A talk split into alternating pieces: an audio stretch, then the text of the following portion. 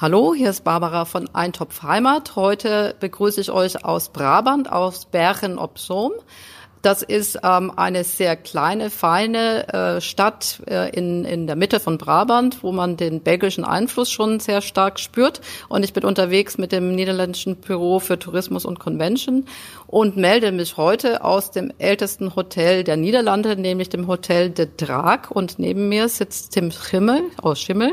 Äh, der ist der Operations Manager in diesem Hotel und mit ihm werde ich mich jetzt ein bisschen über die niederländische Küche oder die Dutch Cuisine und über dieses tolle Hotel unterhalten. Das machen wir jetzt aber in Englisch und äh, ja, dann lege ich gleich mal los. Hi Tim, thank Hi. you for your time. Yes. Um, yeah, we're sitting here in the oldest part of the oldest hotel yeah. of the Netherlands, the Draak. Can you tell us a little bit about the history? Yes, most definitely. So, indeed, this is the oldest part in the hotel. This is over 600 years old. In 1397, we had a large city fire here. All of Bergen op Zoom burned down. All the houses were made of uh, wood, uh, st straw, etc., uh, except for the Draak and the Elephant, which are these two buildings next to each other. Uh, these, these were made out of bricks, so mm-hmm. they uh, didn't burn up with the fire. Okay. So we know it's uh, over 600 years old, but back then it was already standing here. Uh, together with the city fire, also all the city archives got burnt.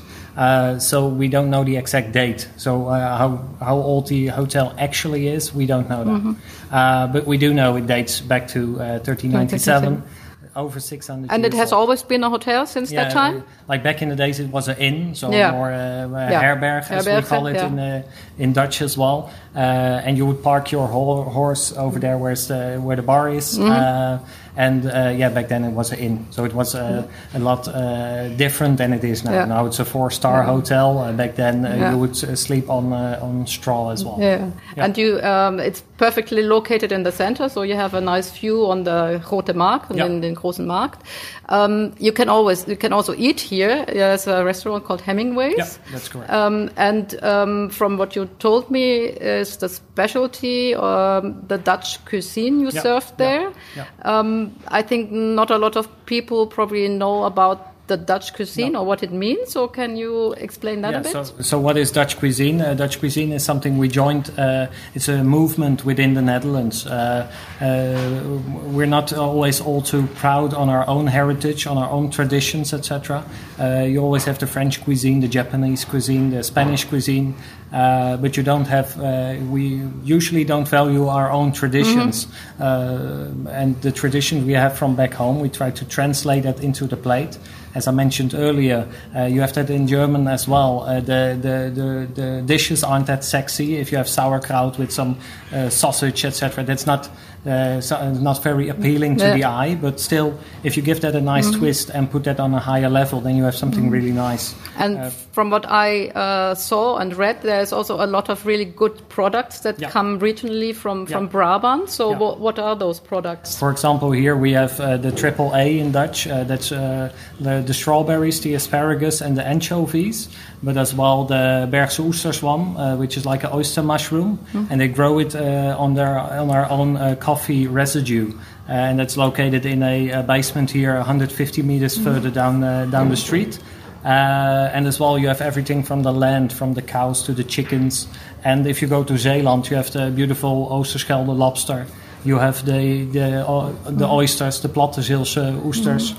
Uh, very typical uh, Dutch products mm. as well, and we try to uh, put that on the plate as well. So you incorporate the, the season and the region yeah, on both, the plates. Both, the season and the region, and as well, we like to combine that with uh, local uh, wines. For example, mm-hmm. the one you tasted with the starter mm-hmm. that comes from Ossendrecht, which is a 15-minute drive from here, uh, and we like to yeah that that brings a bit of excitement to the plate, so to speak. Yeah. Yeah. That's yeah. that's very interesting. And, and Bergen op Zoom also is uh, a small but a very very nice town. I think yeah. uh, somebody mentioned it today. It's like a mini Antwerp because yeah. you can see the uh, the Belgian, Belgian or the Flemish influence quite um, um, strong. Um. Is there anything? Why why should you come to Bergen op Zoom as a tourist? Yeah, because indeed uh, we have over 800 monuments here in the city center, which is uh, which are in a very nice state. Uh, so it's uh, great for city walks.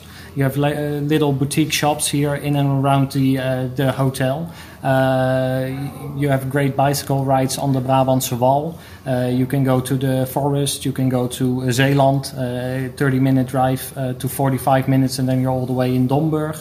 So it's uh, it's a very unique, diverse region, so to speak. Yeah, it sounds fantastic, and from what I've seen today, it's really worth uh, a visit. So thank you very yeah, much yeah. for giving us some information. Yeah, cool. ja, und ich kann nur noch sagen, ähm, ja, dieses Hotel ist wirklich sehr sehr schön, sehr ähm, einzigartig, authentisch, und das Essen war äh, wirklich sehr regional geprägt, war ähm, wunderbar angerichtet, und auch äh, die niederländischen Weine sind durchaus mal einen Versuch wert. Also mein Tipp für ähm, Holland Entdeckerwoller äh, nach Brabant fahren. Bergen op Zoom ist definitiv ein toller Standort.